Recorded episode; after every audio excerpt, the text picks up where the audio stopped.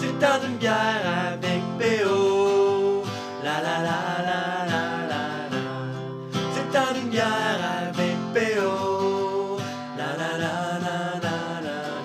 Vous écoutez Le temps d'une bière, un balado québécois original sur l'histoire de la bière, des alcools et des drogues. Je suis en compagnie de Philippe Aubry qui va nous parler d'une cabane à sucre qui a fait l'histoire. Philippe, comment ça va?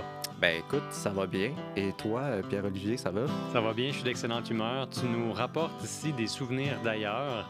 On a eu, euh, je pense, un petit don pour faire ce balado et tu vas nous en parler.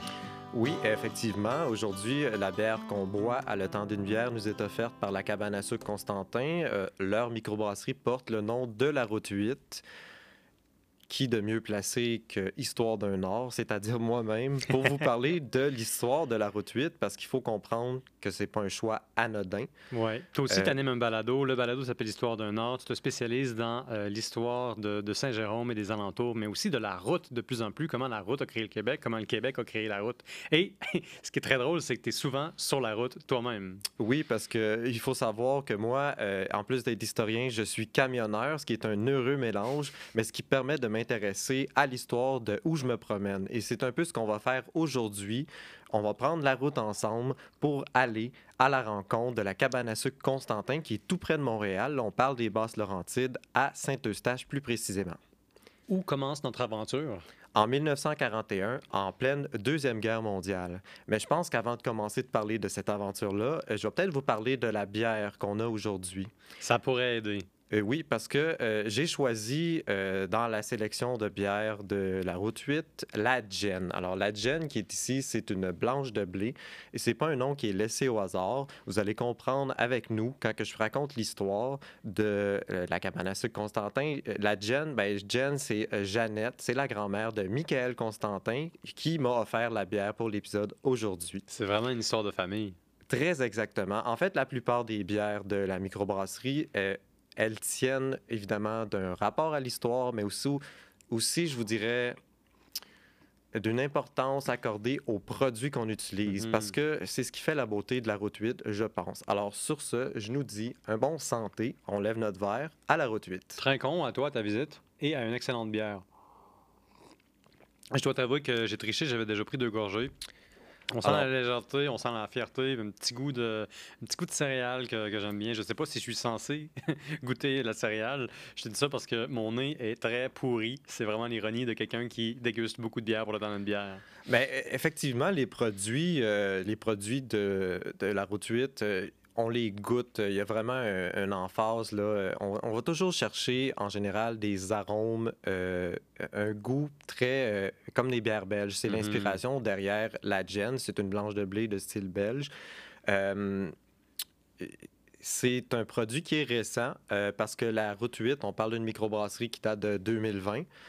Si je vous situe dans l'histoire euh, de la microbrasserie, ben plus de la cabane à sucre, euh, la cabane à sucre, ça, fait, ça existe depuis 1941. Euh, on a de la bière pour cette cabane à sucre-là spécifiquement depuis 2008 parce que c'est un partenariat avec le brasseur illimité qui est aujourd'hui Simple Malte qui leur crée une bière à ce moment-là pour les besoins de consommation de la salle de réception. Parce Mhm. qu'une cabane à sucre, c'est une salle de réception aussi, c'est pour recevoir le monde.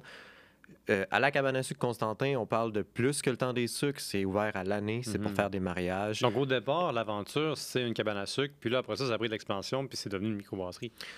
Ben, en fait, la microbrasserie, c'est une des activités de l'entreprise familiale. Parce qu'aujourd'hui, c'est, je dirais pas que c'est gros, parce qu'on a vraiment la volonté d'une entreprise de style artisanal, qu'on Mhm. cuisine tous, soi- on cuisine tout sur place avec des ingrédients de manière artisanale à l'ancienne. D'ailleurs, ils ont un kiosque ouvert 7 jours où ce qu'on peut goûter la bière, on y reviendra, mais aussi où ce qu'on peut acheter les produits qui sont cuisinés dans le sous-sol de l'établissement et ça s'appelle les produits d'antan, avec un respect pour la tradition. Les ingrédients, ça vient principalement de la ferme et des alentours parce qu'on est dans une région agricole à Saint-Eustache. Mhm. On est proche de Mirabel, les bonnes terres du Saint-Laurent. Les meilleures terres du Québec. Effectivement, c'est ce qu'on dit. Euh, alors, je, reviens justement à, la bière. Euh, ici, en 2020, il y a une raison pourquoi on, décide de créer une microbrasserie spécifique à la route 8, euh, à la cabane à sucre, c'est que Michael Constantin, qui est de la quatrième génération de Constantin, comme je le disais, c'est le petit-fils de Jen, mais aussi de Fern. Fern, la Fern, c'est une des bières qui est offerte par la microbrasserie. C'est le mari de Jeannette. Euh, il arrive un maître brasseur dans l'équipe. Le maître brasseur, il s'appelle Louis David. Euh, lui, il amène une expertise, une, vague de nouveautés. Euh, parce qu'avant, on parlait de consommation sur place, mais là, on a des- à ce moment-là, on a trois cuves pour faire trois bières à la fois. Mais il y avait une volonté, parce que Michael Constantin, c'est un amateur de bière. Lui, il avait une idée de créer de la bière pour vendre, mais surtout pour consommer sur place, vraiment dans le but, qu'est-ce qu'on sert à la cabane à sucre comme nourriture? Ben, on va avoir de quoi l'accompagner, qui va être notre bière, et je pense que ça l'ajoute à l'expérience d'aller sur place, tu vas à un mariage, tu vas à une réception, on te sert de la bière, tu dis hey, elle est bonne cette bière-là, c'est une bière, une qualité vraiment très bonne. Euh, une bière goûteuse, une bière en général d'inspiration belge. Mhm. Et puis, tu peux l'acheter en sortant de là. C'est des bières qui sont assez, euh, qui sont, qui sont faciles à boire, euh, tu sais, des bières de soif, tout ça, parce qu'on on veut pas sortir de là non plus trop magané, même si c'est un party souvent qu'on va faire. Les Euh, dérapes sont faciles, disons. Oui, oui, ben effectivement. Puis mettons que pour faire des mauvais jeux de mots, euh, après ça, prendre sa voiture, moi je parle de l'histoire de la route, déraper Mhm. sur l'histoire. euh, Non, non, tu veux pas prendre le clos avec ton taux d'alcool trop élevé. surtout dans le secteur euh, de la route 8, euh, parce Mhm. qu'à l'époque, la route 8, euh, c'est une route, malgré qu'elle est nationale, c'est une route de campagne avec des clos de chaque côté. C'est assez facile de perdre la maîtrise de la machine et de se ramasser dedans. Euh, ben, écoute, euh, pour euh, conclure peut-être sur c'est quoi la route 8 avant de parler de l'histoire de la cabane à sucre, euh, je, disais, on boit une bière d'inspiration belge. La plupart des bières sont d'inspiration belge parce que c'est une question de goût autant du maître brasseur Mhm. que de Michael Constantin, qui est l'instigateur du projet. On a aussi, euh, par exemple, je vous disais la Fern. La Fern, c'est une euh, d'inspiration du terroir. Parce qu'une Kölsch, c'est allemand. Quand on Mhm. la fait au Québec, on n'a pas le droit d'appeler ça une Kölsch euh, à 100 C'est pas un produit Fait que authentique. tu peux dire que c'est d'inspiration Kölsch. Genre de, ça pourrait être d'inspiration ouais, de style Kölsch, Ouais. mais nous, on, on dit, là, nous, j'ai la chance de représenter la cabane à sucre puis la microbrasserie aujourd'hui. On parle plutôt, l'inspiration du terroir, ça va être dans les arômes, dans le grain, dans les ingrédients qui sont utilisés, puisque ça vient, Mhm. euh, ça vient de la ferme en général. Il y a quelques saisons, il y a une IPA. Pour un grand fan comme moi d'IPA, c'était une bonne nouvelle Et moi aussi. évidemment. Euh, L'IPA, c'est une IPA américaine. Il n'y a pas d'IPA de style New England encore. Tant mieux, t'en as pas besoin. C'est un style qui est euh, largement surreprésenté dans les microbrasseries et euh, on est loin de la bière traditionnelle. Oui. Ben, en fait, aussi, une chose qui m'a beaucoup. euh, quelque chose que j'ai apprécié, moi, euh, quand j'ai eu la chance d'aller sur place, d'aller Ouais. goûter les bières, euh, lorsqu'on me les a offertes pour le podcast, là, je raconterai un petit peu aussi euh, comment j'en suis arrivé à la rencontre avec Michael. Moi, j'étais un gars, justement, New England IPA. J'aime ça quand que ça arrache. J'aime goûter le houblon. J'ai mes préférences. Tu veux ton explosion d'amertume en pleine bouche. Là. Tu veux que ça t'arrache la gueule. Oui, parce que, écoute, c'est surtout, je pense, une question d'habitude au fil des années. Ben à oui. force de consommer des bières de microbrasserie, j'ai vraiment une préférence pour ça. Et puis maintenant, j'aime ça sortir de ma zone de confort. Mais c'est Mhm. pas évident avec tout le, le nombre de, de choix qu'on a sur les tablettes. Je pense que l'expérience d'aller en microbrasserie, d'essayer Ouais. le produit, qu'on te le vende, que je dirais, Ouais, ouais. permet d'élargir ses horizons. Puis c'est ce que j'aime avec la route 8. C'est des produits qui me sortent de ma zone de confort, qui sont excellents. Tu goûtes le côté artisanal. La famille Constantin t'a accompagné euh, hors Ben, du sentier ben, battu. littéralement, la famille Constantin m'a accompagné parce que ma visite à la cabane à sucre, j'ai rencontré plusieurs membres de la famille. En plus de rencontrer les bières qui portent des noms, ben, j'ai rencontré certaines personnes, certains noms derrière les bières à la Mhm. cabane à sucre. Alors, euh, peut-être que avant de se lancer dans l'histoire de la microbrasserie, ce serait peut-être bon de mentionner euh, mon projet Port de où. Je vais le faire assez rapidement parce qu'on aura l'occasion de s'en reparler peut-être dans un autre épisode. Mhm. Histoire d'un Nord, ça se veut sur l'histoire des Laurentides, ça vient combler un vide historiographique. C'est un podcast, euh, une émission web sur YouTube, des publications sur Facebook et Instagram, avec objectif d'instruire sur l'histoire régionale en peu de temps. Comme je le disais, je suis camionneur. Camionneur voulant que je sois sur la route. Et donc, j'ai une sensibilité naturelle à l'histoire des transports. Depuis que le projet existe, donc c'est-à-dire depuis deux ans, j'ai senti une maturation vers l'histoire des transports, qui est un sujet que j'ai réalisé en cours de route, pour faire un mauvais jeu de mots. C'est excellent. Que- Ils sont pas si pires que ça, hein, contrairement aux miens. Ben, je te- ben, je te- je t'en prie, continue, Je pense qu'on se complète bien là-dessus.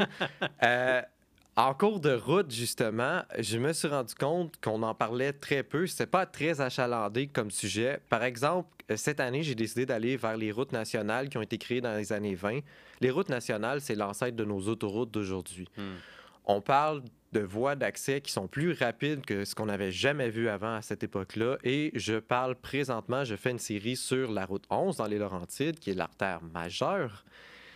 Et je, je me relance sur le tracé original de 1926 et je parle de son évolution et de son importance dans la région, parce que ça a une importance dans le développement régional. Ce que j'aime beaucoup, c'est que euh, je me suis intéressé à la route 8 parce qu'elle passe dans les Laurentides. Elle fait Laval à Hull en passant par des, des grandes villes euh, comme La Chute, Buckingham, Montebello, etc. Ah, ça, c'est important parce que nous, on enregistre à Gatineau. Oui, ben, Hall. la, Fait que la route. la 8, 8 allait jusque chez nous en ce moment où ce qu'on tourne. Puis c'est plus le cas aujourd'hui. Ben, en route- fait, elle s'appelle la 148. On Ah. a changé la numérotation en 72. Et euh, la route 8, la microbrasserie, c'est pas un choix anodin. Mhm. Il y a euh, vraiment un objectif euh, de se trouver une signification. Comment donner de l'histoire à la microbrasserie avec seulement trois ans d'âge? C'est ce que Mhm. Michael m'expliquait. Et il m'a dit, ben, en parlant de notre histoire, la 8, c'est ce qui fait naître et grandir la microbrasserie Mhm. aujourd'hui, mais surtout la cabane à sucre. Donc, c'est comme je, je me doutais un peu. De toute façon, moi, dans le cadre de mon travail, je passais devant la micro, je voyais le logo, je voyais la route 8. Je me doutais un peu qu'il y avait une raison historique. Quand j'ai rencontré euh, Michael, je me suis rendu compte que nos deux projets convergeaient dans la même direction. C'est-à-dire que moi, je parle de la route 11. Lui, son projet, c'est un rapport à l'histoire avec la route 8. C'est de la Mhm. bière, ce qui est formidable. Ça fait qu'on peut en parler ici. Donc, je vous parle de la route 8 et de l'évolution de la cabane à sucre Constantin grâce à cette route aujourd'hui. Mhm. Vous étiez sur la même route, euh, clairement. Vous aviez la même direction. On fait la route ensemble dans le aujourd'hui. même char. Oui, puis avec une bière euh, entre les deux sièges comme dans l'ancien Tu temps. t'es mérité une petite gorgée, Une là, petite justement. gorgée. Euh, La bière est hautement peintable. Hein. euh, C'est pas, euh, c'est pas un compliment juste parce qu'ils nous ont donné la bière. Là, ça, c'est, un, c'est- un goût réussi, c'est un format réussi, C'est- peintable, c'est léger. C'est très réussi, oui. Ah ouais, Un, Oui, petit ben, côté, euh, un petit côté maltais puis estival aussi que j'aime bien. Encore là, je sais pas ce que je dis vraiment parce que mon nez est pourri. Non, mais je, je confirme la discussion que j'avais en allant sur place en goûtant les bières. Le fait qu'elles soient en bouteille, c'est tous des choix qui sont euh, bien, bien assumés chez euh, Mhm. la Route 8. Alors, euh, on peut parler peut-être aussi du logo, parce que Mhm. le logo, c'est un pick-up. C'est pas n'importe quel pick-up. C'est le pick-up, c'est le camion international 1952 euh, de Fernand. Euh, qui était le camion de la ferme. Parce qu'il faut savoir que dans les années 50, euh, beaucoup, même 40, euh, beaucoup, les taux de motorisation au Québec augmentent. Mais quand on se retrouve en, en région rurale, souvent les fermes, les gens vont avoir un camion, un pick-up, mais pas de voiture. Fait que le pick-up, il sert à tout. Euh, c'est le père de Michael qui a choisi le logo parce que quand il était jeune, il empruntait le pick-up à son père Mhm. à Fernand. Et puis, quand il avait fini de travailler, bien sûr, et puis il allait chercher sa blonde pour aller faire un tour d'auto. Quoi de mieux qu'un bon vieux pick-up international 52? tour d'auto! un tour de machine, aller chercher sa blonde. Euh, le choix, évidemment, est adopté, puisqu'on se dit que c'est rassembleur dans l'histoire de la, la cabane à sucre. La bière en bouteille, c'est aussi un choix pour se démarquer. Donc, Mhm. on refermente la bière dans la bouteille. Le pétillant est fait comme ça. C'est une bière qui, on laisse travailler. On n'est pas pressé de la sortir parce qu'on parle ouais. de, de volume, euh, de petits volumes. Des batchs de 1000 litres qu'on brasse puis qui donnent 500 millilitres en bouteille à la fin Ouais, du processus. ouais. Trois fois parce qu'on a trois cuves. C'est pas grand-chose. C'est Euh, vraiment une entreprise à petite échelle. oui, puis Michael, c'est quelque chose qui est, il est content parce que ça lui permet de vraiment. C'est un, c'est un trip pour lui. Mm. Il- il- et moi, je me, je me doutais en le rencontrant, en l'écoutant parler, j'ai dit si tu avais des contrats, tu serais lié à ça, tu serais obligé. Les gens voudraient avoir ta bière sur les tablettes, puis seraient fâchés qu'il n'y en ait pas. Puis lui, il veut pas avoir les mains liées par ça. Ouais, je comprends. Parce que l'entreprise familiale, c'est déjà, je dirais, c'est pas un, un- une- un poids sur leurs épaules parce que les autres, ils ont du plaisir à faire ça, mais Non, ça, euh, donne- ça- ça euh, demande du temps. Vraiment, c'est une stratégie qui a beaucoup de sens à l'heure de la concurrence. Il y a plusieurs choses qu'on peut dire par rapport au microbrasserie au Québec. On peut dire que c'est un secteur qui est fortement compétitif, puis que c'est très difficile de percer. Oui. Mais ceux qui ont le plus de succès sont ceux qui essaient d'abord de s'ancrer localement et surtout de rester petit. Rester petit puis être bon petit, c'est ça le critère qu'il faut pour devenir grand ailleurs. Si tu veux euh, te limiter à faire du petit volume, ça t'ouvre la porte à, euh, à faire des bières qui vont être connues sur leur réputation. Ça t'ouvre la porte à avoir une loyauté euh, qui va durer longtemps. Et je pense à des très je pense à des pubs de quartier à Montréal qui ont pour seule ambition de rester des pubs de quartier, puis ça marche parce qu'ils ont beaucoup de réguliers. C'est une, euh, une tactique qui a beaucoup de sens, contrairement à d'autres personnes qui se lancent en affaires, puis en dedans de deux ans, euh, ils ont des gros problèmes financiers parce qu'ils essaient tout de suite de distribuer à l'échelle de toute la province. Et puis c'est pas mal, pour, pour beaucoup de joueurs, c'est impossible de faire ça. De toute façon, le marché étant peut-être surchargé, Ouais. le nombre de permis de brassage, je sais pas si on est rendu à combien en 2023. 334 euh, au début du mois de d'août. Ça a peut-être changé. Mais tu sais, il y a des gens aussi qui euh, s'en sortent très bien à essayer de, de, de- de dominer toute la province de Québec avec leur bière. Il y a des gens qui, en dedans de deux ans, sont allés partout puis ça a bien fonctionné. C'est sûr que quand tu changes d'échelle, quand tu passes de, de la ville à la province, il faut un distributeur, il faut aller dans les détaillants. La facture augmente. Le coût, Oui. le coût devient faramineux. Puis, Fin de la parenthèse. Fin de la parenthèse, mais qui me permet de faire aussi une parenthèse avec la cabane à sucre. Le choix de le. Tu sais, c'est un petit volume, on vend sur place, Hmm. on sert sur place, un peu comme un pub. Ouais. Certains bars font cette, euh, ont cette, euh, cette option-là de, de pouvoir. On peut vendre la bière pour l'extérieur, pour emporter sur place, ce qui est une bonne idée parce que je pense que ça donne aussi un peu de flexibilité, c'est-à-dire que ta Mm. clientèle régulière qui va revenir, mettons, à chaque printemps pour la cabane Ben à oui. sucre, elle aime ton produit. Elle sait qu'elle peut retrouver tes produits dans ton marché du terroir sur le bord de la route 8, la Ouais, ouais, 148 ouais. aujourd'hui. Ouais. Ceci étant dit, euh, nous allons passer au début de la cabane à sucre. Je te Euh, mets au défi de dire le mot nonobstant à un moment donné dans les 15 prochaines minutes. Eh oui, Parenthèse après la parenthèse. Tu parfait. as, une nouvelle tâche. Il faut dire le mot nonobstant à un moment donné, mais pas dans les deux prochaines minutes.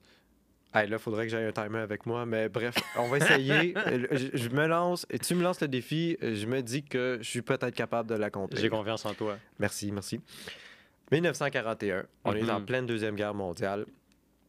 Les arrière-grands-parents de Michael Constantin, euh, Émile et Bernadette, de leur prénom, lancent euh, une petite cabane de, qui peut servir 20 personnes à la fois euh, dans le fond de leur lot. Ce qui est intéressant euh, d'aller se promener dans le secteur de la cabane à sucre Constantin, c'est de remarquer aujourd'hui qu'il y a comme quatre cabanes à sucre, une à côté de l'autre. On est dans une partie qui est boisée.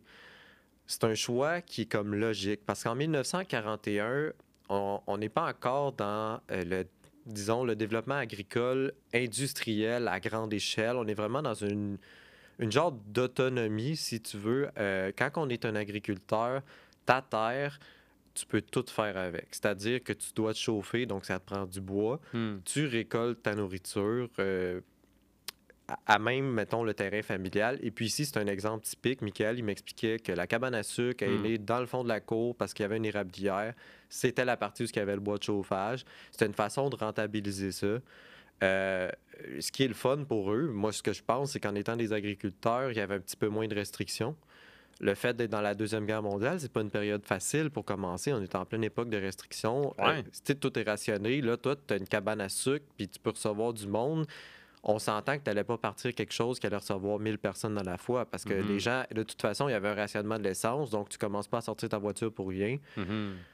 Dans la région où ce que la cabane à sucre est, mis à part la route, il n'y a pas vraiment grande option de transport. C'est-à-dire que tu as un train qui passe pas loin, mais c'est pas la ligne du petit train du Nord qui est ultra achalandée. C'est un train bien ordinaire, que je dirais. Aujourd'hui, c'est même plus là.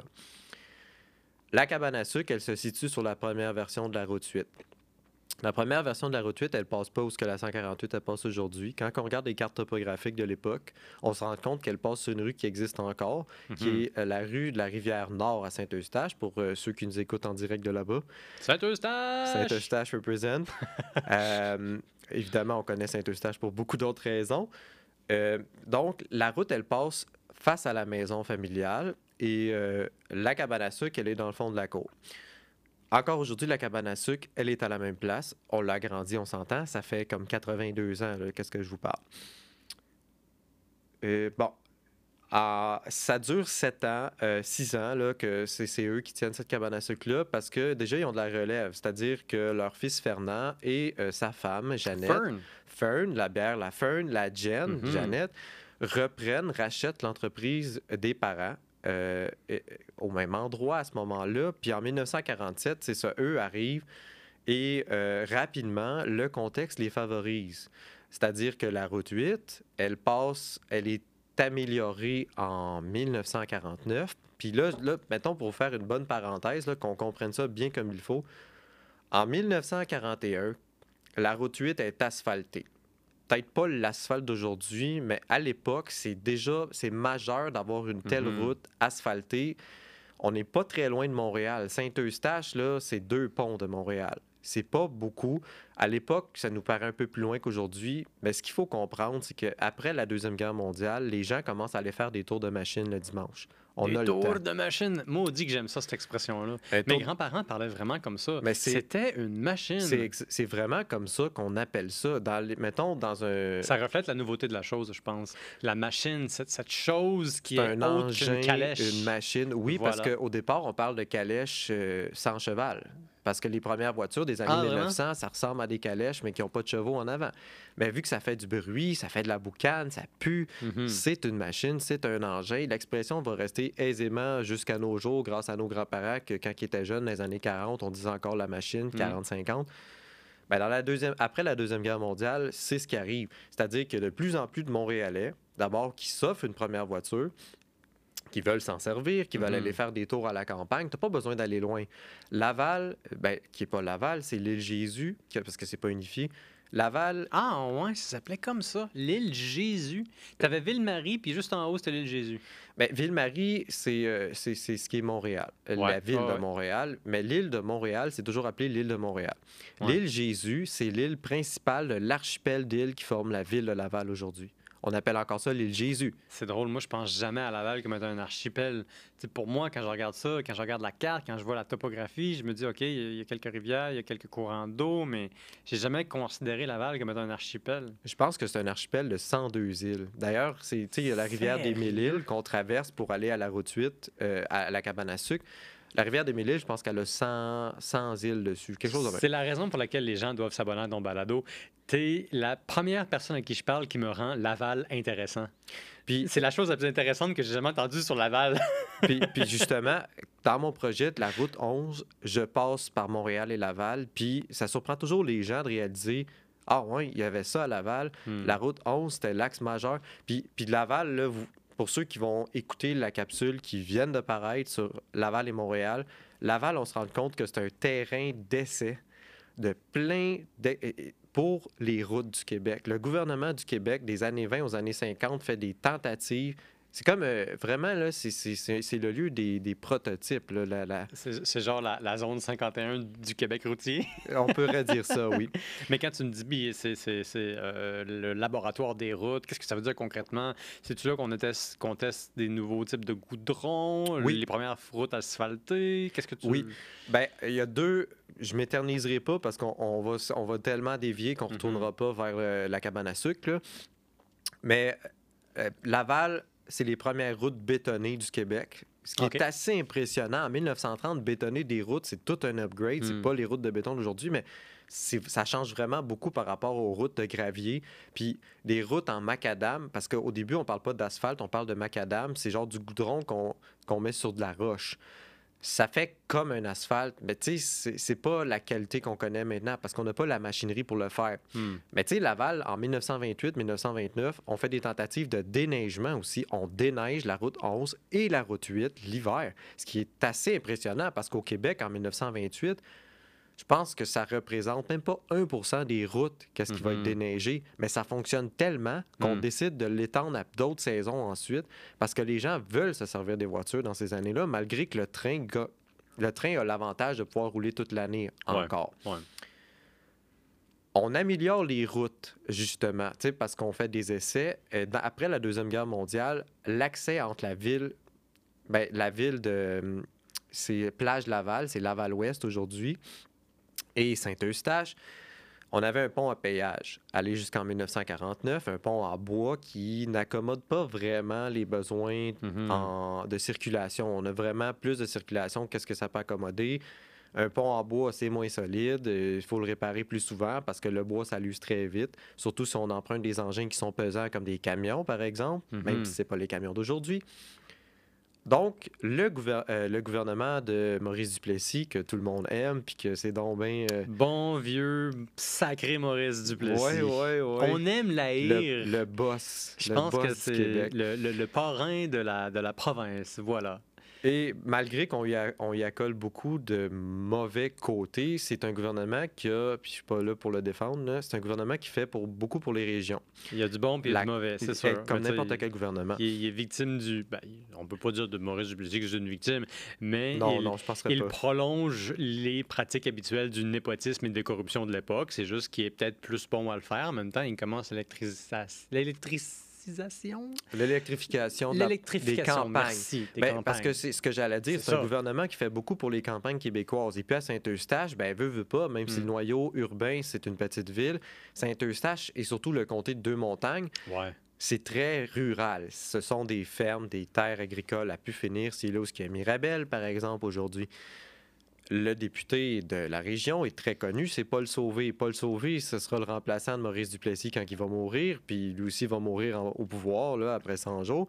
Mais Paul Sauvé euh, fait ouvrir d'abord un nouveau pont à béton entre Plage Laval et euh, Saint-Eustache, mais en même temps en profite pour, pour faire une nouvelle axe à la route 8, c'est-à-dire qu'elle passera plus dans le village de Saint-Eustache, dans le noyau urbain. Mhm. Ça va être une belle route plus large qui va vraiment accommoder les besoins en circulation. Parce qu'on parle à ce moment-là, c'est comme si c'était une autoroute. Il n'existe pas d'autoroute au Québec en 1950. Ouais. Pas encore. Donc, la nouvelle route 8, ce qui est intéressant, c'est qu'elle passe directement à la porte de la cabane à sucre plutôt que devant la maison familiale. Fernand Constantin, qui est la deuxième génération, lui, pour publiciser sa cabane à sucre, il va faire du bowling à Montréal. C'est une activité qui est très populaire à l'époque. Il, il va faire du bowling, puis il rencontre des gens, puis il leur dit Hey, en passant, vous, vous viendrez à ma cabane à sucre. Oui, puis il remet une carte, puis dans ce temps-là, on n'a pas de GPS pour se rendre, euh, tu sais, pour aller... faut prendre des cartes, puis euh, des genres de road guide, que c'est comme l'équivalent des MapQuest, c'est des étapes. Quand tu te promènes sur une route dans ce temps-là, c'est assez facile de savoir que tu es sur un axe majeur. Quand tu es sur la 8, tu as des pancartes la 8 à peu près à tous les kilomètres. Ouais. Tu as les directions vers c'est quoi la prochaine grande ville. Mais tu sais, Fernand Constantin, quand il dit à ses chums là, au bowling, vous viendrez à ma cabane à sucre, elle se trouve sur la route 8 à Saint-Eustache. qu'il a juste besoin de dire route 8, à donné, vous voyez, point final. Exactement. C'est assez- c'est vraiment... Ça, c'est du marketing. M-A-R-K-R-Marketing. c'est c'est winner comme Ouais. t'es es vraiment genre tu te trouves sur l'axe majeur entre Laval puis Hall qui Mm. est très connu parce que c'est la deuxième route en importance dans la région des Laurentides après la 11 fait que tu peux pas te tromper Hmm. et d'ailleurs la preuve de ça c'est que lui puis Jeannette leur cabane à sucre, ils vont tenir ça pendant 32 ans avant de la passer à une autre génération. Mais en 32 ans, il y a 15 agrandissements. La cabane de 20 places, on passe à une cabane qui va être pas mal plus grosse en 1979 quand ils vont la passer à leurs deux fils. C'est assez impressionnant, ça, comme niveau de changement. Ça veut dire qu'il y a du monde qui ont passé à la messe? Effectivement, ben, on se doute que justement, moi, quand Michael Constantin me dit j'ai appelé ma microbrasserie la route 8 parce que c'est ce qui a fait naître et grandir la cabane à sucre Constantin, quand je regarde l'histoire, le contexte régional, puis que je vois l'amélioration d'une route qui passe au Mhm. pied de ta cabane à sucre, puis que les gens vont là, je suis pas vraiment surpris. Pour moi, comme historien des transports, c'est tout à fait logique. Hmm. Parce que, comme je le mentionnais, aller à cabane à sucre, c'est un phénomène qui est très populaire dans l'après-guerre, mais ça, tu vas pas en train à cabane à sucre. C'est pas flexible, le train. Tu y vas en machine, tu y Ouais. vas en char. Puis dans ce temps-là, ben, c'est une tradition d'aller se promener la fin de semaine, faire un tour d'auto à la campagne. La maman prépare un pique-nique, papa il conduit la voiture après l'avoir lavée, puis toute la marmaille est sur les banquettes en arrière du station. C'est la vacance du Québec en 1940. Oui, puis dans les années 40 puis 50, il y a un contexte qui favorise ça. Euh, on parle d'une réduction des heures de travail dans la semaine parce qu'on commence à avoir des congés, une semaine de travail à 40 heures. Euh, c'est une période de prospérité économique sans précédent. Après 15 années qu'on se prive dans la grande crise économique, puis après la Deuxième Guerre mondiale, Ouais. on veut en profiter. Le contexte est intéressant parce que la Deuxième Guerre mondiale relance l'économie euh, un peu partout en l'Ouest. Euh, la reconstruction, ça génère de l'argent, ça génère de l'emploi. Après ça, les soldats qui reviennent de la Deuxième Guerre mondiale font beaucoup d'enfants. Et euh, tout d'un coup, on a une explosion de demandes de services, beaucoup plus d'argent qu'avant était disponible. Et ça génère un petit peu, beaucoup de changements politiques qui, au Québec, en tout cas, va se solder par la grande révolution tranquille de 1960. Très exactement. Ben, en fait, euh, qu'est-ce qui est intéressant, c'est de le baby boom. Souvent, on a l'impression que les gens faisaient plus d'enfants, mais ce phénomène-là au Québec, comme ailleurs, c'est qu'il y a plus de femmes en même temps qui font des enfants. Parce que en nombre par Mm. famille, on en fait moins qu'auparavant. On parle de des familles de 3 ou 4. Sérieux, déjà en 1960, à l'époque? Ouais. Euh, je veux On- dire, on a- OK. mais évidemment, c'est une moyenne. Donc, Ouais. il y a des gens comme, mettons, moi, mon grand-père vient d'une famille de 12. Mon Ouais. grand-père étant, je pense, le deuxième plus vieux. Euh, il est né en 1940. Mhm, Euh, donc, lui, la plupart de ses frères et sœurs datent du baby boom. mhm. C'est une famille de 12. On, se voit, on voit encore ça dans certaines familles. Mais la, la moyenne tend à réduire, mais comme il y a plus de femmes qui font des enfants en même temps, le, taux de fécondité atteint des sommets. Là, et, fait que ça fait que oui, il y a une demande des services. Puis en plus, on, on est très influencé par la société américaine, puis toute l'américanisation euh, qui nous amène euh, ben, le tout à l'auto. Parce que ce Ben, faut nos comprendre- machines sont américaines à la base. oui, à, à ce moment-là, il y a peu de voitures importées. Ça commence, il y a certains modèles, Ah. certaines marques anglaises. La coccinelle va apparaître à peu près dans ces années-là, mais être popularisée vraiment plus tard au Québec, parce que ça Hmm. sera une voiture très populaire. Mais on veut profiter de la machine, mais surtout le mode de vie qui vient avec, les drive-in, les motels. Hmm. euh, les grandes autoroutes. Puis ça, c'est quelque chose qu'on pourra peut-être revenir ensemble dans un autre podcast. Mais tu comprendras que dans le contexte d'une cabane à sucre, Ouais. qui se trouve sur le bord d'une artère majeure, on est pile dans une époque où ce que c'est bon pour le succès de l'entreprise. Être sur la route, ça veut dire être sur la carte. Oui, parce que là, c'est vraiment, c'est ta porte d'entrée de la clientèle. Les gens vont à la cabane à sucre Mm. Fernand Constantin. C'est en voiture qu'ils y vont. On y va par la 8, qui est une route moderne, qui est asphaltée, qui est large. C'est une route qui est sécuritaire. C'est une route qui est bien indiquée. Mm. Puis autour de ça, ben, c'est pittoresque, c'est la campagne. euh, Je veux dire, euh, tu sais, ça fait euh, quelqu'un qui habite en banlieue ou qui Ouais. habite dans des appartements à Montréal, qui veut sortir de la ville, c'est un environnement qui est, qui est, qui est le fun, qui est L'air agréable. pur, l'air frais, c'est idéal pour les tours de char dont tu parlais un petit peu tantôt. Puis je pense qu'il y a une portion de ça qui est encore valable aujourd'hui, dans le sens que moi, je suis un amateur de vélo. Il y a la route verte. La route verte, en fait, c'est la 148. Et puis, euh, des fois, moi, je pars d'ici, euh, je m'en vais sur la 148, je me rends jusqu'à Tursault, je reviens, ça me fait à peu près 100 km de vélo. Il n'y a pas beaucoup de véhicules, ce qui fait que c'est plaisant pour quelqu'un qui est à vélo comme moi. Mais la vue, La était est époustouflante. Ouais. ben, premièrement, tu as des vallées, tu as de la forêt, tu as du soleil, puis tu as beaucoup de dénivelé, ce qui veut dire que tu as de la vue pour longtemps. Et puis Le après bord ça, de la rivière des Outaouais, c'est magnifique. euh, Ça, c'est évidemment la cerise sur le Sunday. Alors, pour moi, quand maintenant je me promène euh, en auto pour une raison ou pour une autre, et puis que j'ai la chance d'aller sur la 148, ça m'arrive des fois de bifurquer, de quitter l'autoroute puis d'aller sur la 148 si je suis pas pressé parce que je me dis, en faisant ça, je m'achète de la beauté. Je m'achète un moment de poésie au volant. Et moi, j'ajouterais, tu t'achètes un moment d'histoire. Parce que ce que tu fais, c'est que tu empruntes la route de l'histoire. Parce que la 148, c'est la route 8, comme je le disais. Puis, admettons qu'on reste dans cette époque-là. Fernand puis Jeannette ont les règnes de l'entreprise familiale jusqu'en 1979. Un événement qui est important, c'est en 1972, dans l'histoire du Québec, les routes nationales, qui sont les routes que je vous parlais précédemment, là, la 8, qui est une, une route à un chiffre dans un sens. En 1972, on change la numérotation parce qu'il y a de plus en plus de routes. Ce qu'il faut comprendre, c'est que les années 50 et 60 sonnent vraiment la fin du jeu du train. Euh, le train, à partir des années... Même en 1940, on voit déjà l'abandon de certaines lignes dans le Ah contexte de l'histoire du Québec, mais les lignes majeures vont durer jusqu'aux années 60 et 80. Certaines vont réussir à subsister jusqu'à aujourd'hui grâce à des efforts des gouvernements puis de certains citoyens. Hmm. Dans les années 70, on a assisté depuis genre 25 ans à un déclin sérieux du train à cause de la concurrence de l'automobile et de sa popularité. Les taux de motorisation atteignent des sommets. Le nombre de voitures sur les routes, ça ne cesse de croître. Puis on veut s'en servir. Et puis là, il faut améliorer les routes parce que de plus en plus de monde, Ouais. à partir des années fin 50, début 60 surtout, on voit des autoroutes arriver dans le décor. Et en 1970, il y a de plus en plus de routes asphaltées. Il y en a tellement qui sont de la responsabilité du gouvernement que le système à deux chiffres, donc de 0 à, à 99, ne suffit plus. Hmm. On change la numérotation pour trois chiffres. Et là, les trois chiffres, ben, c'est un petit peu comme dans le temps. Il va y avoir certaines significations, comme Est-Ouest, c'est pair, Nord-Sud, c'est impair. Je pense que les axes majeurs, c'est des routes en 100.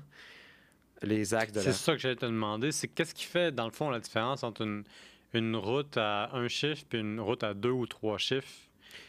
Là, euh, il faut peut-être faire une distinction dans le temps. Avant 72, quand Ah. Parce que on a les autoroutes. Par exemple, aujourd'hui, j'ai pris l'autoroute 50 pour Ouais. venir. L'autoroute 50, une autoroute, c'est vraiment une voie rapide. Une Mhm. route nationale, tu peux avoir des stops, tu peux avoir des lumières, tu passes dans les villes. La 148, elle passe dans beaucoup de centres-villes encore aujourd'hui. La 50, une fois qu'elle arrive à Gatineau, c'est la fin de la 50. Elle va pas plus loin. Tu verrais pas des lumières sur la 50 parce que c'est une autoroute. Une- je comprends. ça la numérotation, à partir de 72, comme je l'expliquais, les routes dans les 100, c'est des axes majeurs. Souvent, les routes dans les 100, c'est des anciennes routes à deux chiffres. Les routes à trois chiffres, si ça commence dans les 300, c'est sur la rive nord du fleuve Saint-Laurent. Sur les deux, dans les 200, c'est la rive sud du Saint-Laurent. C'est très intéressant. Euh, Est-ouest, c'est ce que je disais. Est-ouest, c'est pair. Nord-sud, c'est impair. Les autoroutes qui ont en général deux chiffres, parce qu'il y a des autoroutes à trois chiffres, là, il y aurait une petite nuance à faire. là. On, s'éloigne peut-être un peu de la cabane à sucre. Ben, Ouais, on est allé loin sur la route, là, hein? ben, ben, ben, tu sais, deux chiffres, c'est des autoroutes, mettons Ouais. un ou deux chiffres, parce que, mettons, des autoroutes comme la 5 dans la région de Gatineau, ce sont des autoroutes, euh, quand c'est impair, nord-sud. Ah, voilà. Quand c'est pair, comme la 50, c'est est-ouest. S'il y a trois chiffres, mettons que je prends à Laval, il y a la 440, puis sur la rive nord, il y a la 640. Ce sont des voies parallèles à une autoroute majeure qui seraient comme des, des chemins alternatifs, des, des genres de voies de contournement. Mais ça me fait penser tout ça, puisque les codes de route ont changé, puis t'en parlais en relation de la microbrasserie, euh, pardon, de, ben, Oui, de, la, cabane à sucre, oui. La transformation de la 8 en 148, qu'est-ce que ça veut dire pour euh, la, la, la microbrasserie slash la ferme slash la cabane à sucre? Ben, pour la cabane à sucre, euh, c'est-à-dire, ce qui est intéressant, c'est que l'arrivée d'un le passage à trois chiffres ne change pas vraiment grand-chose. C'est-à-dire que, comme je l'expliquais, la 148, elle a le même tracé depuis 1949. À cet endroit-là, ce n'est pas changé. Quand tu l'empruntes aujourd'hui et que tu passes devant la cabane à sucre Constantin, c'est une voie dans chaque direction avec, selon les endroits, des fossés de chaque bord. Hmm. C'est encore la même chose en 72. Euh, Michael il m'expliquait que dans l'ancien temps, le stationnement n'était pas asphalté. Il y avait encore les fossés comme un peu plus loin. Fait qu'il avait fait un ponceau. Les gens, quelque chose qu'ils remarquaient quand ils allaient chez Constantin, c'est que le stationnement, c'était du copeau de bois. Il y avait un choix intelligent derrière ça. Parce que euh, Tu ben, te stationnais sur du bois? sur du copeau de bois. Ah, ouais. D'abord, ça sent bon. Là, c'est peut-être mon avis personnel parce que j'aime ça le copeau de bois. Ah non, non, j'ai- grandi sur des fermes. euh, Le, a- le bois, j'aime ça. ça sent bon. Il y a un côté propre parce que euh, un stationnement à garnotte, c'est poussiéreux. Hmm. Euh, ça salit les voitures. Un stationnement à boîte, c'est l'enfer. Ça fait la même chose. Ça fait des vallons. Un stationnement en asphalte, c'est dispendieux. Pendant longtemps, l'asphalte dans les parkings, c'est plus une affaire de grands centres, de, genre des centres d'achat. Hmm. Dans les années 70, peut-être que c'est arrivé un peu plus à grande échelle. Les gens disaient que c'était confortable. Parce que justement, je pense que ça fait une certaine douceur de roulement. Puis, tu vas à la cabane à sucre. En général, tu t'habilles propre, surtout Ouais. dans ce temps-là. Tu veux pas te salir les deux bottes ou les souliers propres Mhm. pendant que tu débarques du char. Là, Et ce qui est le fun, c'est de stationner dans du copeau de bois. Ben, c'est propre. Mhm. L'anecdote étant refermée, dans les années 70, euh, il va y avoir un passage à une autre génération. Tantôt, je parlais de Michel puis du choix du logo euh, du, du pick-up. Mais Mhm. Michel puis André, là, les deux fils de Fernand et Jeannette, eux reprennent l'entreprise en 79.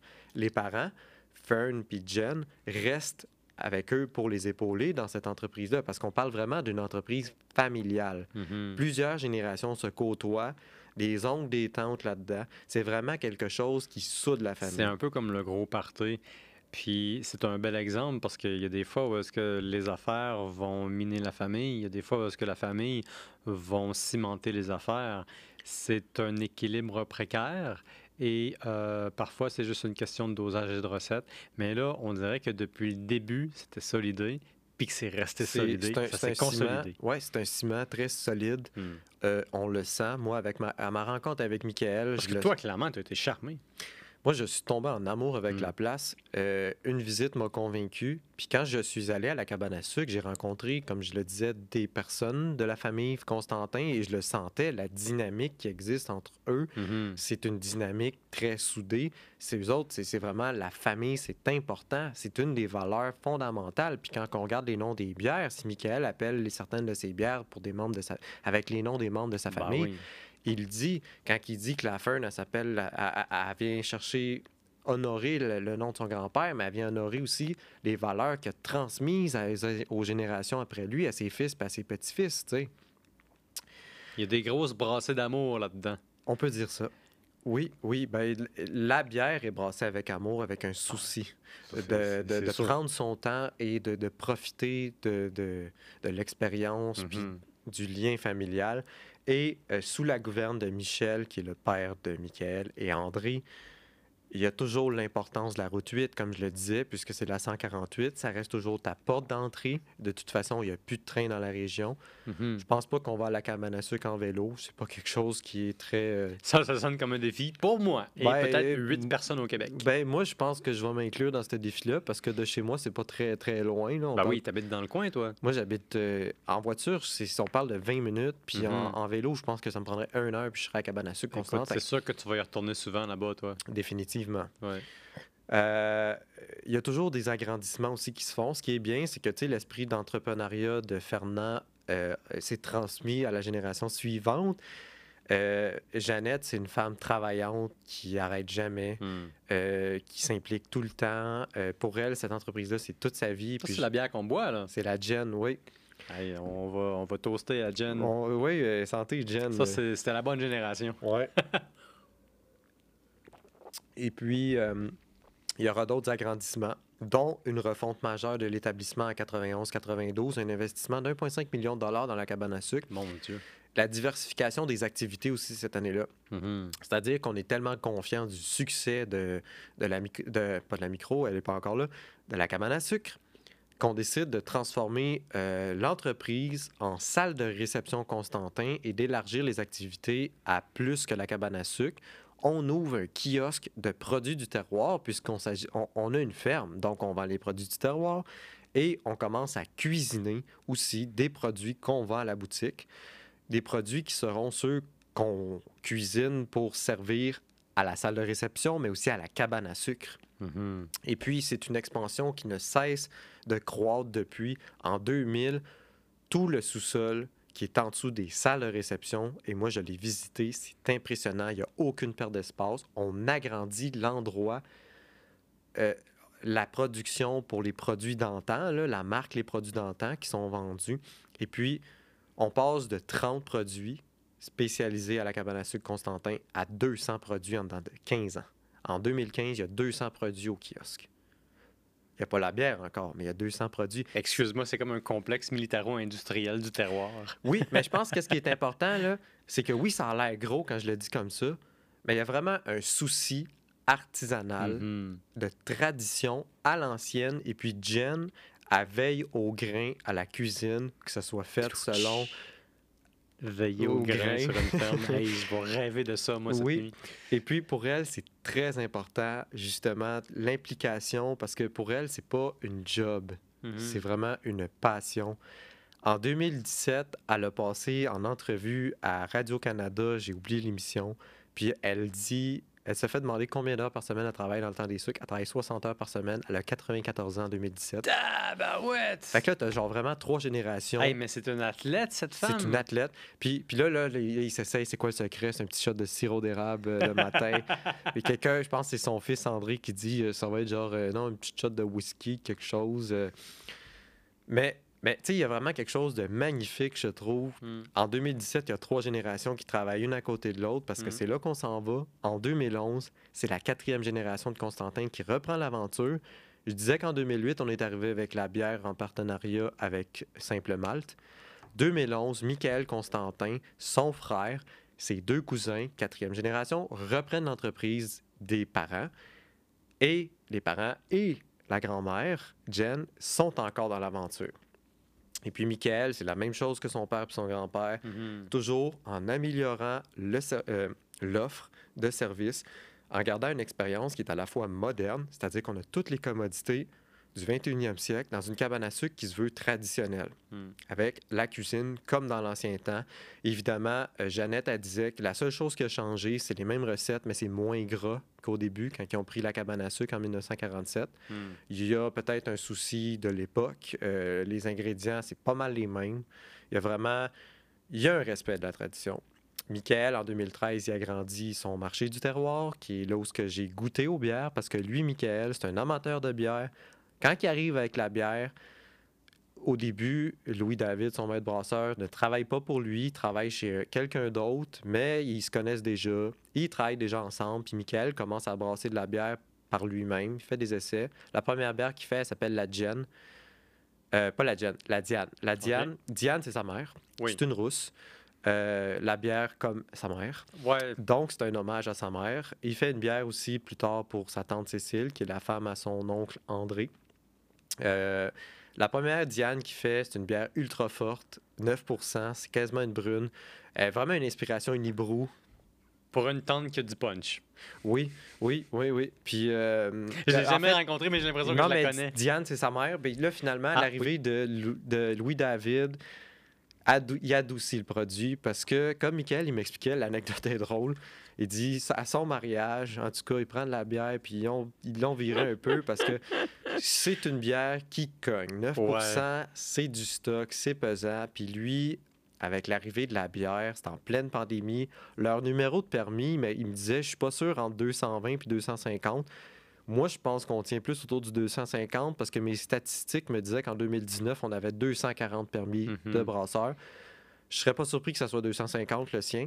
Mais tu sais, ça te donne un aperçu où ce qui se situe dans ce game-là. Ouais. Euh, en 2020, la pandémie, c'est très difficile. Les cabanes à sucre se mettent à offrir un produit pour emporter. Donc, ils font la cabane à sucre euh, pour emporter. Hmm. Amélioration de- du magasin des produits du terroir pour que les gens viennent acheter, consommer local. C'est-tu à cette époque-là qu'ils commencent à, à vendre en bouteille pour la bière. sortir? Exactement. Puis moi, c'est là que je l'ai goûté, la bière. La première fois que j'ai goûté la route 8, c'est probablement dans la pandémie. Ah, ouais. Mes parents sont allés chez Constantin. Ils nous ont rapporté un paquet de produits d'antan. Puis mon Mhm. père, amateur de bière comme euh, ses fils, Ben oui. nous ramène une bière. Et moi, la route 8, je suis comme, Ah, c'est intéressant. Moi qui aime la route, camionneur. Ah, mais ça, c'était une rencontre euh, tracée dans les étoiles. Je veux dire, un gars de route qui Ben, aime l'histoire, qui va dans euh, une c'était- microbrasserie historique sur la route. Avec un souci d'honorer l'histoire à travers les bières. Ouais, ouais, Et ouais, euh, ils ont une bière qui s'appelle tout simplement la 8, qui est la IPA américaine, qui est formidable. En plus, la 8, euh, qui est mon style de bière préféré, Ouais. mais en plus, elle rend hommage à la route 8. Et en tant qu'historien des transports, j'ai trouvé que c'était vraiment un heureux hasard. Tu l'as goûté, cette bière-là? J'ai goûté à cette bière-là, elle est formidable. C'est pas une bière qui arrache, contrairement à beaucoup d'IPA. C'est une Hmm. IPA plus euh, West Coast, que je dirais. Mhm. Euh, euh, je sentais une certaine inspiration de la belle-mère de chez Archibald, mais meilleure. Ah, ouais. Puis le procédé pour la faire est formidable. Euh, quand Michael m'a fait visiter autant la cabane à sucre Constantin, j'ai vu Mhm. les salles de réception, tout avait été un peu mis à jour, euh, mais avec un esprit très traditionnel, c'est-à-dire qu'il y avait une salle qui était vraiment comme à l'ancienne, que je dirais vintage. Ouais. Euh, les lustres très western des années 70, euh, je trouvais ça Il a pas mieux magique. que ça. Le magasin où ils vendent les produits, c'est très beau. C'est vraiment comme style marché fermier, rehaussé pour une expérience Instagram. Mais tu sais, c'est pas juste un front. Non, Moi, non. ce que j'ai aimé, c'est que c'est pas un front parce que pour quand tu goûtes les produits, c'est comme si c'est toi qui les faisais chez vous puis tu les mettais dans des pots maçons à, à l'automne. Parce que c'est comme ça qu'ils font les produits. La production, même si elle a une genre de grande échelle locale, quand tu regardes comment c'est fait dans le sous-sol, ils mettent ça dans des pots en verre. Il va avoir la salle de refroidissement, la salle de congélation, vraiment pour que toutes les étapes, comme si toi-même tu empotais tes conserves à la maison. Et ça, j'ai trouvé ça formidable. Clairement, tu es en amour avec la place, mais moi, depuis au moins cinq minutes, j'ai une question qui me taraude. Euh, Est-ce qu'il y a des trophées de chasse? Ça n'est pas un vrai chalet s'il n'y a pas un trophée de chasse. Mais tu sais, le problème, c'est que moi, j'ai pas remarqué ça parce que j'étais tellement, j'étais dans dans le moment Ben présent, oui, c'est ça. euh, omnibulé par l'histoire qu'on me racontait parce que Michael me faisait la- le tour de l'institution en me racontant son histoire et moi, j'essayais de ne pas perdre une seconde. Après, on a goûté la bière. Tu buvais chaque goutte de la conversation. Exactement. Puis euh, c'est intéressant parce que dans la cabane à sucre, il y a aussi beaucoup un hommage à l'histoire. À un moment donné, Mhm. ils ont demandé aux clients d'apporter des photos euh, par rapport à la cabane à sucre. Et les gens ont fouillé dans les albums de famille et ont ressorti un paquet de belles photos en noir et blanc de toutes les étapes que je vous parle aujourd'hui de l'histoire de cette cabane à sucre-là. Et j'ai vu des photos que, personnellement, comme historien des transports, j'avais jamais vues. La gare qui se situe pas loin de Hmm. la première, ben, de la maison des arrière-grands-parents, qui n'existe plus aujourd'hui, cette gare-là, mais la rue s'appelle encore la rue de la gare en hommage à ça là-bas. J'ai trouvé une photo de ça dans la cabane à sucre et j'ai dit à Michael, dit, mon Dieu, je peux-tu te la prendre en photo? Mhm. puis éventuellement la repartager parce que cette gare-là apporte un nom à coucher dehors. Ça s'appelle Frenière pour le rang de la Frenière dans la région, les gens connaissent. Et puis, moi, j'ai jamais, je l'avais jamais vue. Hmm. En regardant les cartes topographiques, là, je vois où ce qu'elle est. Et là, je me dis, ça fait du sens. Il reste encore dans le, le tracé, dans, ben, quand tu regardes sur une vue satellite, la- les rails ne sont plus là, mais dans les arbres, tu vois encore le tracé. C'est magnifique. Dans les arbres? Oui. Quand on regarde. euh, Ouais, de, de, de wow. haut, là. ouais. Peut-être que ça serait le temps pour le mot de la fin. Mhm. Euh, je vais faire un parallèle avec un épisode qu'on a déjà fait ensemble. On lançait un appel aux microbrasseurs du Québec de se manifester s'il y avait une bière au sirop d'érable. Mhm. Le hasard fait bien les choses. Une heureuse rencontre que celle avec Michael Constantin. Mhm. Il y a une bière qui s'appelle la Saison érable. Et puis, pour pas dire n'importe quoi, je vais sortir mes notes sur le sujet de la Saison érable. La Saison érable, c'est une des premières bières euh, de la microbrasserie Route 8. Elle est d'abord brassée, brassée, oui. Ça se ben Braisé. écoute, tu peux faire braiser de la bière euh, si tu veux que- éliminer l'alcool dedans puis en faire une bière sans alcool. Mais euh, on va y aller avec une bière avec alcool. C'est une bière avec alcool. C'est une bière avec 8% d'alcool et ça ne paraît pas. C'est une des premières bières que Michael fait avant que le maître brasseur soit euh, avec lui dans son équipe. Elle est brassée où ce qu'il travaillait, le maître brasseur, au verger à Saint-Joseph-du-Lac. Euh, il a acheté deux cuves spécialement pour cette bière-là, euh, qui était au départ au verger. C'est pas une saison, malgré qu'elle porte le nom, saison érable. Le nom fait référence au temps des sucres. Ouais, c'est ça. Et c'est une ambrée. Hmm. Une ambrée au sirop d'érable, parce que c'est important de le dire, c'est du vrai sirop d'érable qu'il y a dedans. Et ça, Pas de sirop de poteau, là. Non, ou pas un, un extrait ou une essence Ouais, de- ouais, ouais. d'érable. Et, et je l'ai goûté. Et c'est renversant. C'est comme prendre un shooter de sirop d'érable euh, malté. Hmm. Mais évidemment, ça ne goûte un shooter mais- parce que j'ai déjà bu souvent des whisky à l'érable qui sont Ouais. incroyables. Ouais, ouais, ouais, c'est bon. Ou un- tu vas avoir trop un goût boisé. Hmm. Évidemment, on va avoir un certain boisé, mais beaucoup le sucre, c'est vraiment sucré, mais ça tape pas sur le cœur. C'est Mm. un hommage au produit le plus important dans l'entreprise de Constantin, la cabane à sucre. J'ai nommé le sirop d'érable. Bien sûr, c'est là que ça a commencé. Très Et- exactement. Pour le temps d'une bière, c'est là que ça finit. Pour les amateurs d'histoire du Nord, il faut écouter l'histoire d'un Nord avec Philippe Aubry. Pour les amateurs de l'histoire de la bière, de l'alcool et des drogues, il faut écouter le temps d'une bière. Et quand les deux sont réunis, il faut écouter les deux. Quand vous aurez le temps, vous irez dire bonjour à la famille Constantin, à leur domaine à Saint-Eustache, que ce soit pour aller profiter de leur bière de microbrasserie, y compris la saison à l'érable, ou pour vous marier, si jamais c'est quelque chose qui vous passe par l'idée. Vous irez sur la 148, anciennement la 8, pour le temps d'une bière ou deux. Et euh, évidemment, euh, je ne pourrais pas finir euh, ce petit balado sans euh, te remercier beaucoup pour ton passage, Philippe. Ça fait plaisir. Digne représentant de l'histoire d'un Nord et même du Nord et de son histoire. Pour ceux qui se sont rendus jusqu'ici, qui ont fait la route jusqu'à la fin de notre épisode, n'hésitez pas, abonnez-vous maintenant, appuyez tout de suite illico presto sur le bouton qui dit like et surtout écrivez-nous, proposez-nous des concepts, des idées.